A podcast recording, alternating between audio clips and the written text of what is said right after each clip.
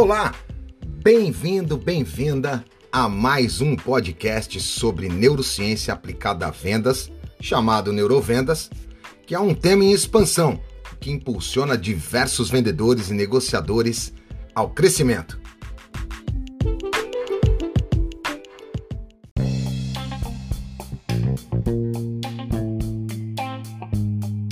Sempre foi de interesse da ciência estudar, compreender a mente humana e seus estímulos. Na arte de encantar os clientes, técnicas da neurociência foram somadas ao marketing e também ao comportamento do cliente, que passou a ser muito mais estudado pelo chamado neuromarketing. Fica ligado, fica ligado aqui que eu preparei muita coisa legal para você.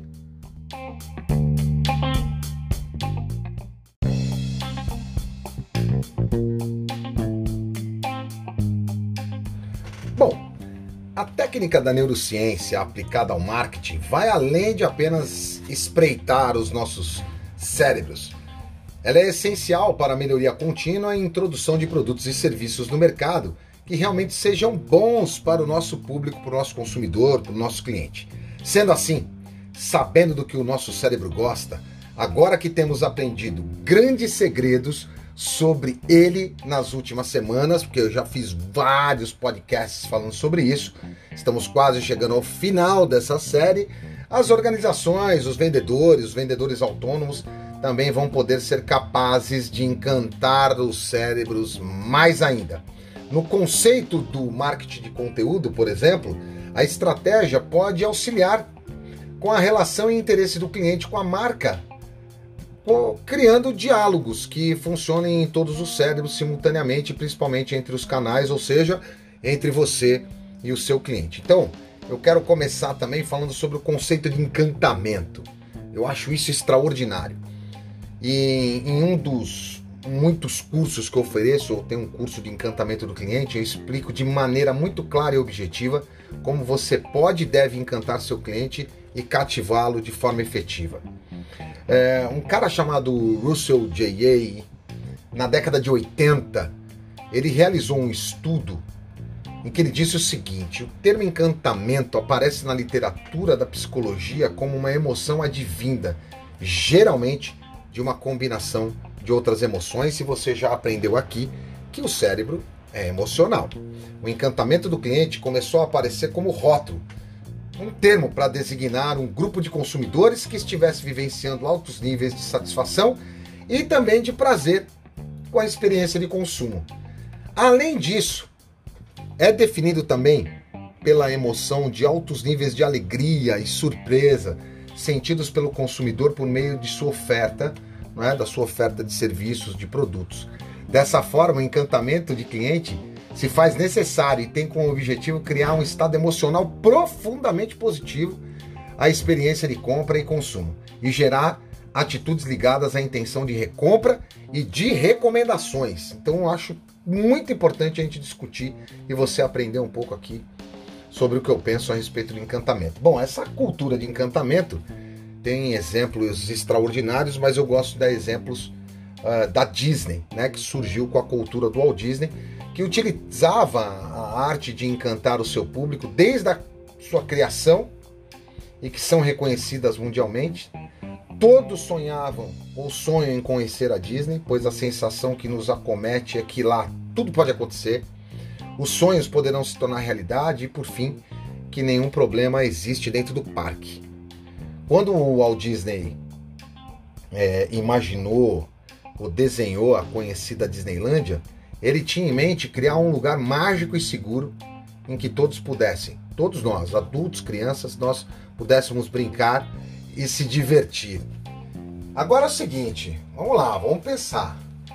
Vamos trazer esse conceito para as vendas. Trata-se em fazer dos sonhos do cliente se tornarem realidade.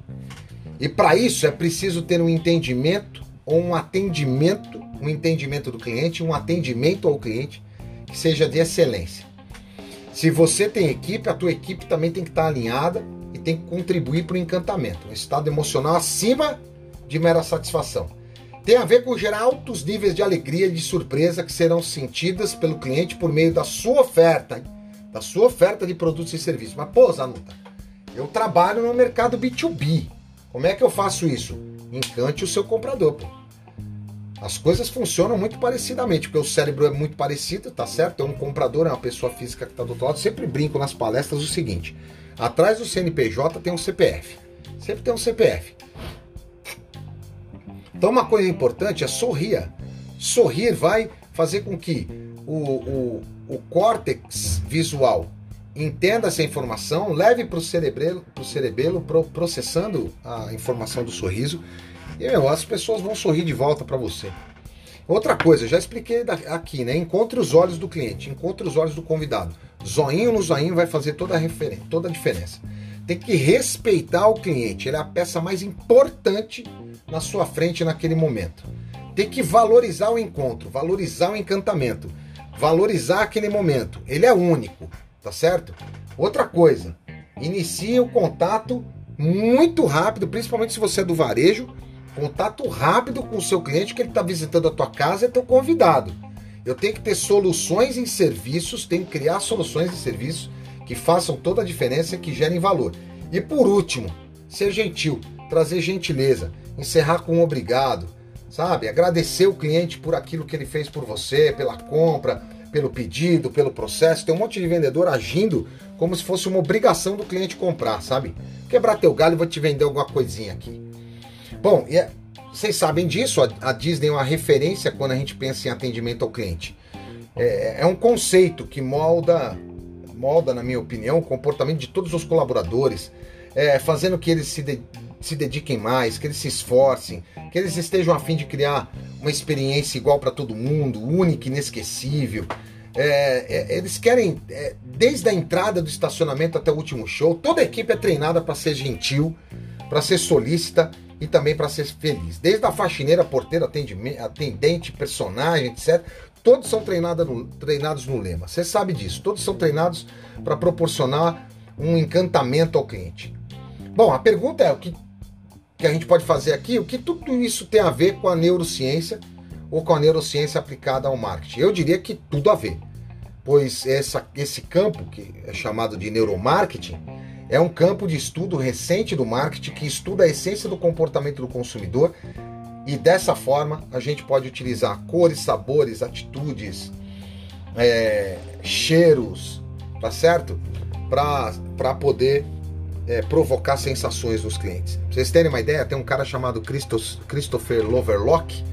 Ele escreveu um livro intitulado Marketing de Serviços e ele fala lá sobre os cinco sentidos e o poder dos cinco sentidos. Vale a pena você dar uma pesquisada. Bom, como é que a gente faz isso? Né? A gente tem que criar momentos encantadores para poder acontecer algumas simples ações, como um atendimento mais efetivo, ou até mesmo uma comunicação mais personalizada, que faça com que o cliente sinta que você e sua organização, seu produto, serviço, vocês se importam com, com o cliente. Tem que se importar com o cliente genuinamente. Eu acho que é, transparência e genuinidade são sempre importantes, né? E aí, sempre aplicando o neuromarketing, que é o que eu quero trabalhar com você nesse podcast. Nada menos que uma mistura entre neurociência e marketing, que tem como principal objetivo entender o que faz o cliente preferir uma marca, comprar ou não um produto ou serviço e até mesmo se tornar um cliente fidelizado, né? Inexplicavelmente, ou até bastante explicável segundo a espiritualidade, que muito de nós, muitos nós, nós seres humanos, temos uma natureza adoradora, musicalista e revinci... É, é, é, ela é reverenciadora, entendeu? Então essas, essas, três, essas três condições da natureza eu acho super importante trazer aqui. Todo indivíduo já nasce desejando algo que possa adorar, se basear, inspirar, espelhar, respeitar. E dessa forma, alguns recorrem à religião, por exemplo, adoram Deus, imagens, culturas, outros, porém, dedicam sua vida a Deus e a cultura, honra, veneram, enfim. Temos também aqueles que transferem sua necessidade de adoração a personagens, super-heróis, heroínas, pois na ânsia de suprir a necessidade natural de venera veneração, eles buscam a magia, o faz de conta ou algum submundo que possam apoiar suas crenças, necessidades e anseios mais íntimos. Por isso, quando Walt Disney construiu a Disneylândia, ele não só tinha a intenção de suprir esse anseio, de uma vida semelhante ao conto de fadas, e ainda que temporariamente, como também encantar a todos nós. Ele usou todo ele usou toda a necessidade de público aplicando o neuromarketing. Você vê já naquela época. Então tem muita coisa que ele não sabia e começou a aplicar, entendeu? Eu acho que tem muito disso também. Você também pode aplicar, é, você vendedor que está ouvindo esse podcast, pode aplicar essa cultura alinhada ao neuromarketing e atingir novos resultados. E aí eu quero te dar seis caminhos aqui, seis possibilidades para você pensar nisso. Bom, primeiro é conte histórias. Todos gostam de ouvir ou ler algo que estimule o lado mágico, emocional, fantasioso. Todo mundo gosta. Principalmente quando nos identificamos com a história. A narrativa e o modo como ela é dita muda bastante a forma como uma marca, uma empresa atinge o seu público. Uma estratégia bem produzida na hora das vendas consegue ser persuasiva, além de levar a uma compatibilidade de ideias e o fechamento do negócio com o seu cliente. Para quem não sabe, por exemplo, essa técnica é conhecida como storytelling, a gente já falou muito sobre isso, tem livros escritos sobre isso, né? Tá certo? O James Maxwell escreveu um livro extraordinário, somos parceiros na DVS lá, participamos da mesma editora. Sugiro aí, recomendo essa leitura, é importante para você poder aprender a melhorar a sua contação de histórias.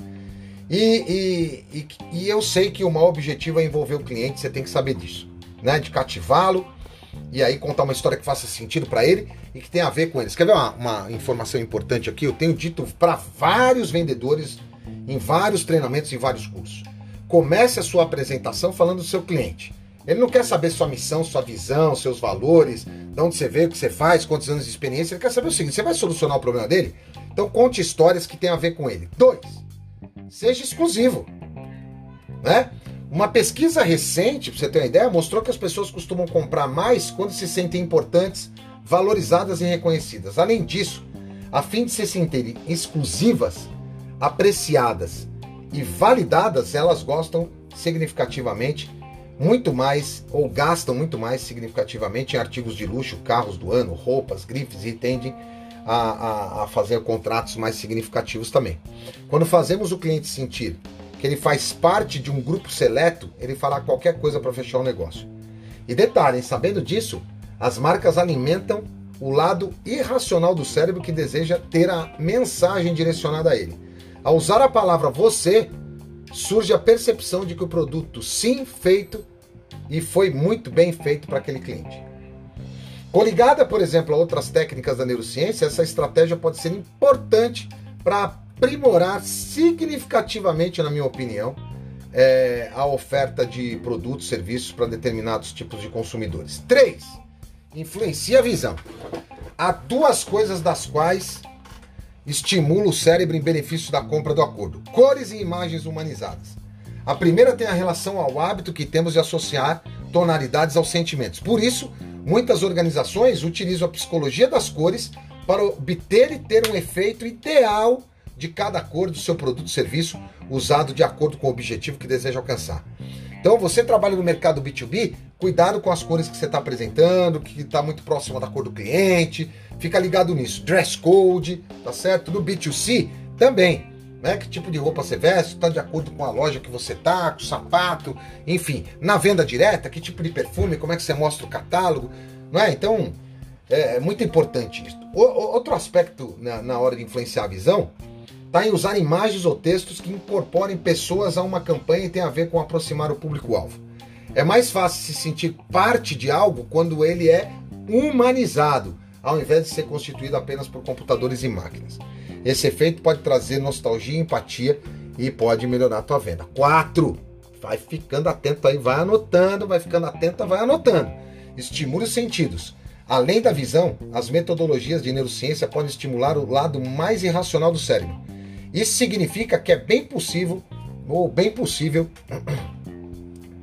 alcançar sentidos involuntários, ou seja, que a gente não consegue controlar ou não temos consciência de que existe. Quer um exemplo aqui?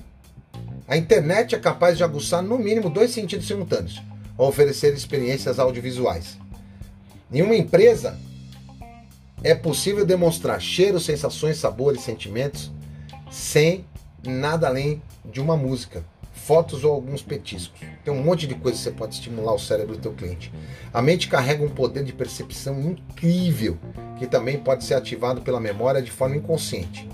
É uma estratégia digital, por exemplo, é possível despertar múltiplas sensações sem qualquer linguagem verbal, por exemplo. Bom, 5. Tenha um senso de urgência. Imagens, expressões e palavras que apressam a mente, incita a ideia de imediatismo e também de necessidade de compra.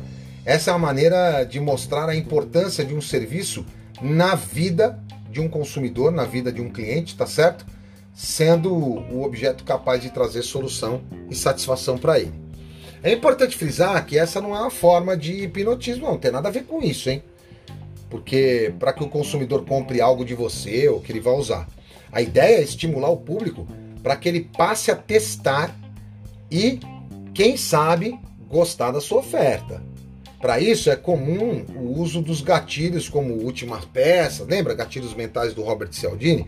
Última peça, compre agora, compre com clique, além de sacadas como tá acabando, tempo limitado, não fique sem. Gente, pode parecer histórico, mas esses gatilhos sempre funcionarão. Se você está entrando na área de vendas agora é um novo vendedor, tá com esses desafios, não pense que isso é balela, isso funciona até hoje.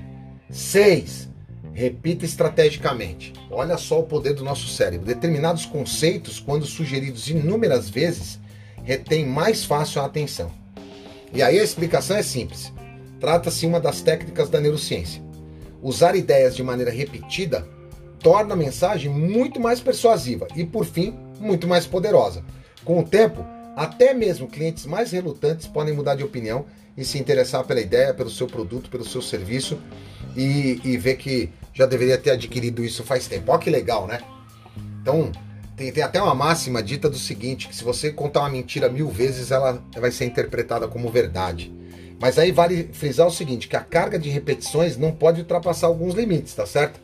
Caso a repetição esteja presente de maneira muito constante, ela acabará se tornando maçante cansativa e pode trazer um efeito contrário. Então, dosagem, saber a dosagem, ter o senso da, da necessidade da dosagem é importante na sua repetição de um tema, de um assunto, de uma oferta, né, de um vídeo, de um de demonstração de um produto na loja, né? Então tem que tomar muito cuidado. Por isso, um bom senso é importantíssimo nessa hora.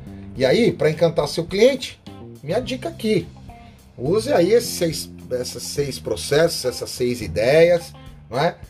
Use e abuse da neurociência aplicada ao marketing e à venda. Aproveite das cores, das imagens, das palavras, dos sabores, dos cheiros, tantas outras inspirações que podem suprir as necessidades mais íntimas e pessoais dos seus clientes. Fechado? Então, esse podcast aqui está chegando ao final. Quero te agradecer pelo tempo, por ter ouvido, por ter dedicado aqui algumas anotações. Comece a praticar assim que você achar possível.